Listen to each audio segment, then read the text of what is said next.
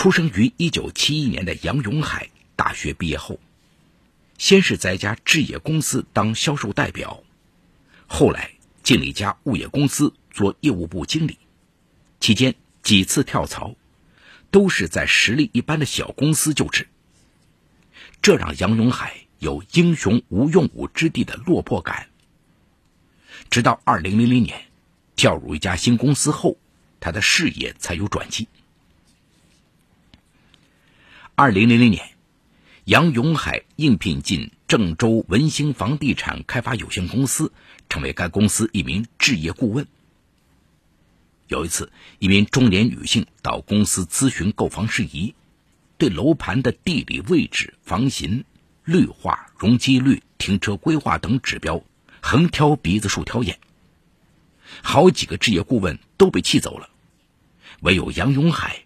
始终耐心的为这名女士讲解，最终他的诚心打动了这名客户，对方感动之余，竟买了一套两百平方米左右的复式房，而且还付了全款。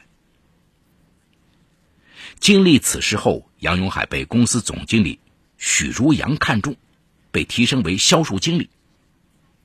年底，公司举行团拜会，大家一起吃年饭。席间，一名中年男子。挨桌给员工敬酒。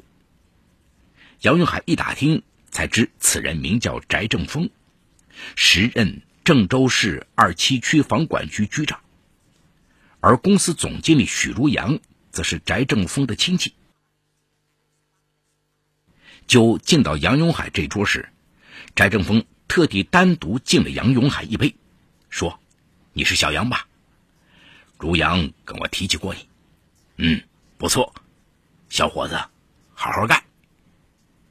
杨永海受宠若惊，将杯中白酒一饮而尽。事后，杨永海进一步得知，文兴公司幕后的老板正是翟正峰。杨永海此后加倍努力，于第二年将销售业绩提升了一倍。杨永海的表现令翟正峰非常满意。翟正峰先是将杨永海提升为销售总监，后来又将他提升为公司主管销售的常务副总。二零零五年，许如阳调任他处，杨永海升任公司总经理。随着杨永海在事业上的平步青云，他的自信心开始膨胀。据杨永海的同事回忆，自从当上总经理后。他觉得大事小事都应该他说了算，别人的意见基本听不进去，就连翟正峰的话，他偶尔也敢当面顶撞。有一次，在翟正峰参加了一次公司日常事务会议上，翟正峰提出，公司今后要将投资重点放在经济适用房的项目上。杨永海当即表示反对，认为经适房项目利润太薄。高档住宅区或商业区才是公司重点发展的方向。讨论过程中，杨永海脱口而出说：“我是从基层做起来的，这一点还不清楚。”当即会议室就有人朝杨永海使眼色，但话已出口，如覆水难收。杨永海显然没有意识到，自己不自觉表现出来的志得意满与轻狂自负，已经为他的事业设置了巨大障碍。他天真的认为，只要自己好好干，将公司打理好，为人做事张扬一点，老板肯定不会计较的。但杨永海显然想错了。按当时他与翟正峰的约定，公司销售业绩上升，他的年薪与奖金。也会相应提升。可是此后数年，公司的业绩确实年年上涨，可他的薪水却纹丝儿不动。二零零九年初，翟正峰利用手中人脉和资源接下了一个开发项目。杨永海认为该项目的开发非他莫属，可是翟正峰却将项目交给了由他实际控制。他的妻子严玲玲任总经理的扬帆房地产开发有限公司。杨永海为此郁闷了好长时间。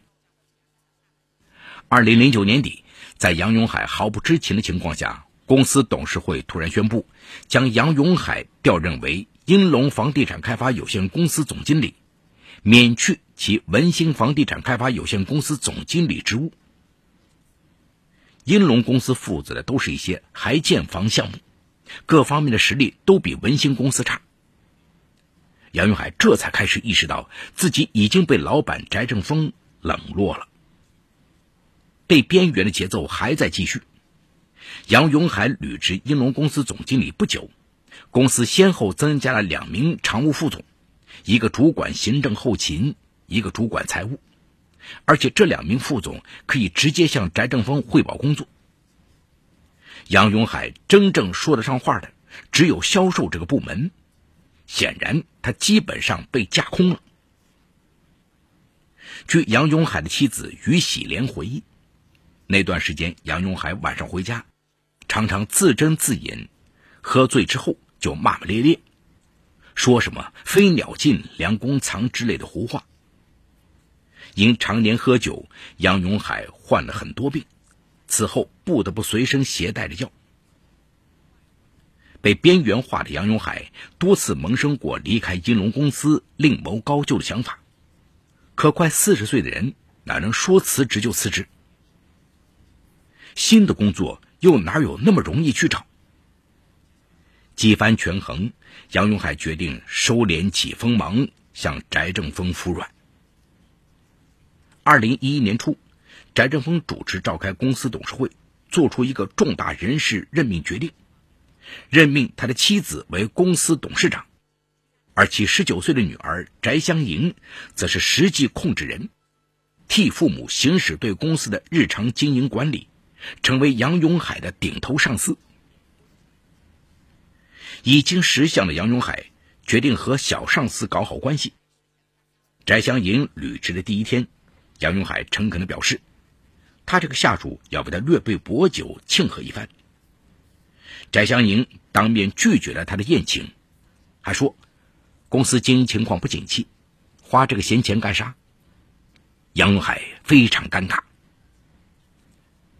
公司里所有员工都喊杨永海杨总，或者称呼老大。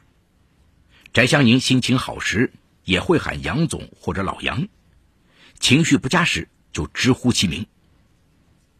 杨永海在郑州打拼多年后结了婚，买了房，孩子也有十几岁了，比翟香银只小几岁。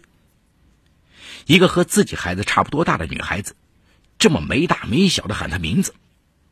尽管他是上司，但杨永海还是觉得刺耳。一个偶然的机会，杨永海获悉了翟香银一个不为人知的小秘密，进而顺藤摸瓜，窥探到了翟家贪腐的冰山一角。杨永海径自往翟香银长长的办公室深处走去。快到他的办公桌时，隔着屏风，杨永海将翟香银的话听得一清二楚。啊，不需要，我本身就有上海户口，是松江区。我有好几套房产都登记在这个户口名下呢。几套？说出来怕吓着你。十一套。嘿嘿。杨永海蹑手蹑脚的退出了办公室。这个无意间偷听到的电话，在他的内心掀起了惊涛骇浪。十一套房产，九零后女孩。看看人家，再想想自己，杨永海觉得自己这么苦拼真不值。此后，杨永海便留了心，他通过各种渠道秘密了解翟家的情况。这一调查不打紧，杨云海发现，以翟正峰为核心的翟家，其关系网相当不一般。翟正峰实际控制的房地产开发有限公司有三家。另外，还从事着煤矿开发、造纸等生意，其他两项生意都是亏本的，唯有房地产稳赚不赔。在杨永海的秘密调查下，翟正峰的贪腐秘密一点点被他获悉。二零零三年十二月份，翟正峰虚构文兴公司系二七区房管局注册成立的企业。申请将二七区房管局取得的经济适用房建设指标变更至其实际控制的文兴公司名下进行开发，后又申请调整文兴名苑项目补差房比例以及改变规划。翟正峰通过行贿，时任郑州市房管局副局长李宝华、郑州市规划局局长张宝科等获批后，非法谋取不正当利益，少建经济适用房两千一百五十三点三七平方米，多建补差房三千四百七十七点一九平方米。翟正峰则从中分得一千多万好处费和二十套房。这二十套房子，经理的翟正峰将九套登记在儿子翟春运名下，十一套登记在了女儿翟香莹名下。二零零五年年底，时任河南省路桥建设股份有限公司董事长、总经理的王伯昌，向银行申请贷款未获批。当时，郑州市二七区房管局以危房改造项目为由，向郑州某银行申请了三千万元贷款获批。经该银行原行长介绍，王伯昌向翟正峰提出借用这三千万元贷款，并带领翟正峰考察了路桥公司的相关项目。后翟正峰同意借款，但提出要使用三百五十万元。二零零五年十二月十五日，款项获批后，翟正峰未经单位集体研究同意，个人决定将三千万元借给王伯昌使用。为掩盖挪用公款行为，翟正峰指示下属企业郑州市亚龙房屋开发经营公司与路桥公司补签借款协议，并伪造研究借款的会议纪要。后翟正峰获得好处费两百二十万元。二零零三年底，翟正峰利用职务便利，安排某公司工作人员柴某承接二七区房管局家属楼，为其提供方便。后柴某给翟正峰送感谢费现金五万元。获悉这些秘密之后，杨永海的内心彻底失衡了。我拼死拼活的干，年薪就那么一点不管业绩如何涨，工资奖金始终不见涨。翟正峰啊，翟正峰，你这个贪官，天天吃肉，总该给我们这些跟班的留点肉汤喝吧。内心的潘多拉魔盒一旦被打开，杨永海便变得不再淡定。据郑州市二七区检察院指控，二零零九年至二零一二年间，被告人杨永海利用其担任英龙公司总经理，负责公司日常管理、分管房屋销售的职务之便，帮助刘白明介绍的赵亚兰、王平、曹金忠等人购买英龙公司承建的滨湖苑，属于。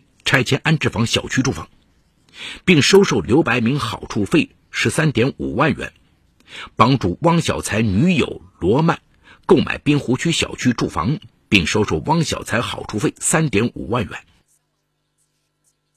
尽管杨永海自认为自己做的天衣无缝，但翟家人显然有所察觉。翟正峰老谋深算，倒也没有指责杨永海什么，可翟香莹却沉不住气了。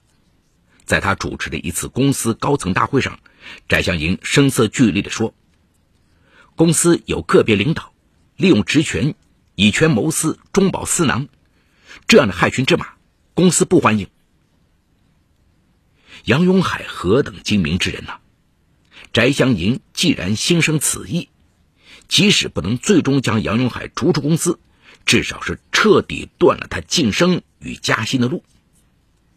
回想自己十年寒窗苦读，毕业后又在社会打拼十几年，为翟家鞍前马后服务了十几年，如今却落得一个随时可能被踢出去的凄惨下场。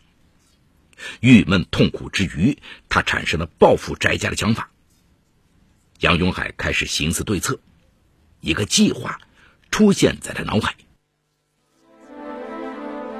这里有情与法的冲突。这里有生与死的考验，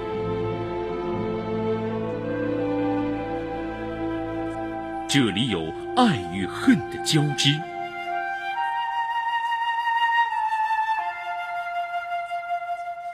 这里有黑与白的较量。法治故事。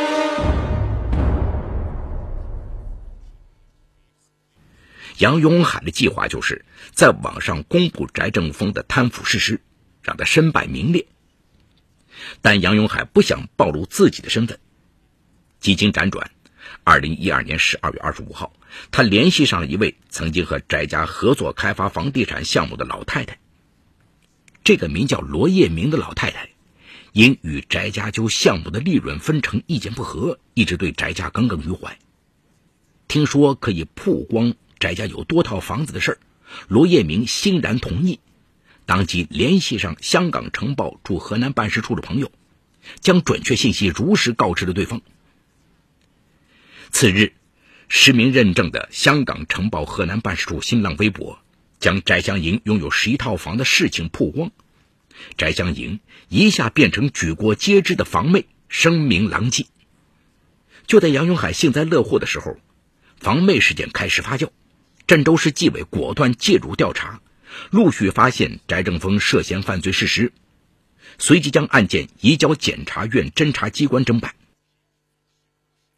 随后，关于翟正峰挪用公款、贪污行贿、受贿、单位行贿、滥用职权等多项犯罪事实逐渐显山露水。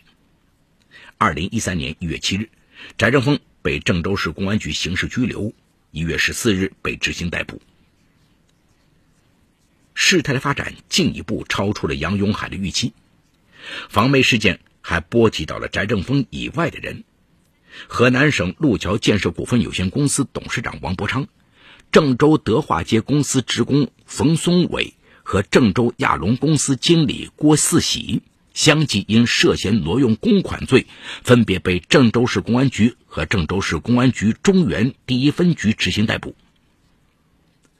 翟正峰被拘捕后，杨永海还没来得及从幸灾乐祸的情绪中平静下来，郑州市纪委的办案人员就找到了他。原来，郑州市纪委在查办翟正峰一案的过程中，先是找到了新浪微博的爆料人罗叶明。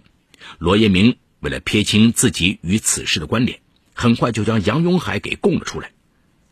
纪委由此发现了杨永海的犯罪线索。二零一三年一月二十二日，郑州市纪委向郑州市公安局移交了杨永海非国家工作人员受贿一案的线索。线索表明，杨永海。在任英龙房地产开发有限公司总经理期间，利用职务便利为他人购买其公司开发的拆迁安置房八套，并收受购买人贿赂十四万元。郑州市公安局于二月四日对杨永海立案侦查，四月三日对其执行逮捕。四月二十六日，郑州市二七区检察院对杨永海提起公诉。杨永海起初喊冤。认为是翟家人得知他是房妹事件事实上的爆料人之后，对他进行了打击报复。事实上，是侦查机关在调查此案的过程中顺藤摸瓜，发现了杨永海的受贿事实。见侦查机关提供的证据详实而确凿，杨永海不得不承认了犯罪事实，但就部分事实提出了异议。杨永海的辩护人提出：一。被告人杨永海收受汪小才的三点五万元，系向退房客户支付的经济补偿金，不应认定为受贿款。第二，被告人杨永海收受的刘白明十三点五万元的十点五万元，其没有利用职务上的便利为行贿人谋取利益，不应计入犯罪数额。第三，被告人杨永海在郑州市纪委调查过程中，在市纪委没有掌握其犯罪证据的情况下，如实交代了自己的犯罪事实，系自首。第四，被告人杨永海系初犯，归案后自愿认罪，积极退赃，建议对其从轻处罚。二零一四年十二月十八号上午，郑州市中院公开宣判房妹案。郑州市二七区房管局原局长翟正峰，犯挪用公款罪、贪污罪、受贿罪、行贿罪、单位行贿罪、滥用职权罪六宗罪，一审被判处有期徒刑二十五年。鉴于广大网友特别关注那二十套房子的归宿，法院特地为此做了说明。案发时，登记在翟正峰女儿名下的四套房产。和其儿子名下的三套房产已经出售，总价三百零六万元，目前十三套房产已经被查扣，另外七套房产的售房款也已追缴。记者还获悉，近日杨永海非国家工作人员受贿罪名成立，被二七区法院判处有期徒刑三年。好，故事说到这儿就告一段落。故事中，翟正峰、李宝华、张宝科、王伯昌为实名。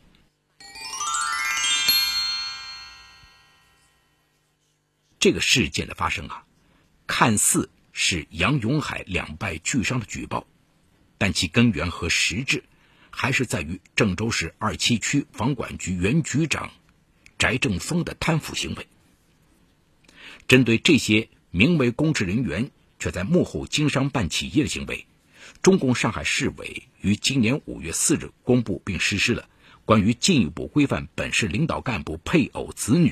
及其配偶经商办企业行为的规定试行，体现了级别越高，职位越重要，权力越大，管理规定要越严的原则。目的就是从源头上遏制、杜绝贪腐行为的发生。同时，对于举报人杨永海而言，自认为自己不是公职人员，自认为翟正峰吃肉，他必须喝点汤，放松了对自身的约束。事实上，他的行为。也构成了非国家工作人员受贿罪。与受贿罪相比，区别主要一是犯罪主体方面系非国家工作人员，二是定罪量刑方面，量刑相对受贿来得轻；三是侦查主体方面，此案明系公安局立案侦查，而非检察机关。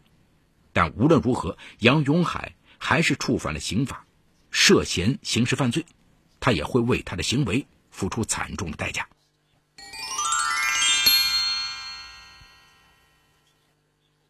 好，感谢宝山区人民检察院为本次节目提供的帮助。本次节目编辑主持梁辉，后期制作王文琪，监制赵杰、张建红。感谢您的收听，我们明天再见。说法简略，民法析理，关注民生百态，记录法治进程。大家好，我是梁辉，欢迎收听梁辉说法节目。现在，请您发送“阿基米德”四个汉字到幺二幺幺四，获取下载链接，并关注“梁辉说法”节目。我们将与你在线下进行零距离的互动，欢迎你们的加入。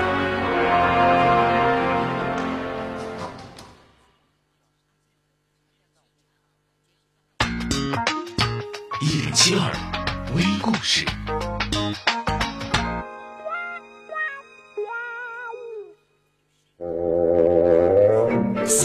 连篇，有笑就有乐，笑话连篇，笑不笑由你。笑话连篇。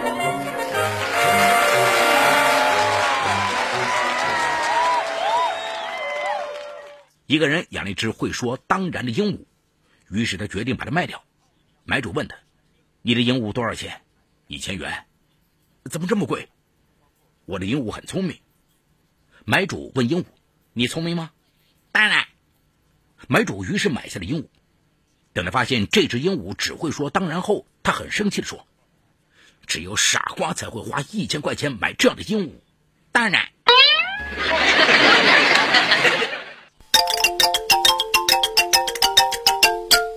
约翰正过马路，他看到一个瞎子正带着他的导盲犬也要过马路。绿灯的时候，那只狗不带它的主人过马路。却在主人的裤子上尿尿，不料那个瞎子伸手进他的口袋里拿了一片饼干给那只狗。约翰很惊讶，跟那个瞎子说：“啊，如果他是我的狗，我一定会踢他的屁股。”那瞎子非常正义的回答说：“是啊，我是要踢他，但是我先得找到他的头。”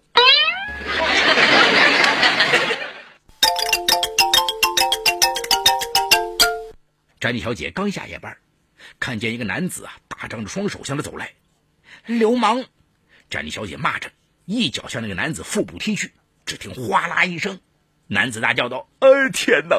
我第三块玻璃还是没能拿回家。”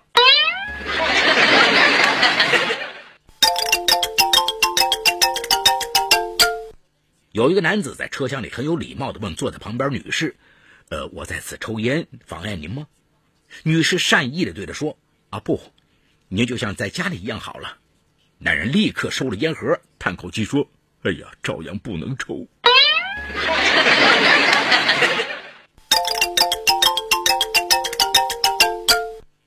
某人邀请朋友到他家吃晚饭，朋友问：“呃，你能肯定你妻子知道我要去吃晚饭吗？”“啊，当然知道。为这件事，我还跟他争执了一下午。”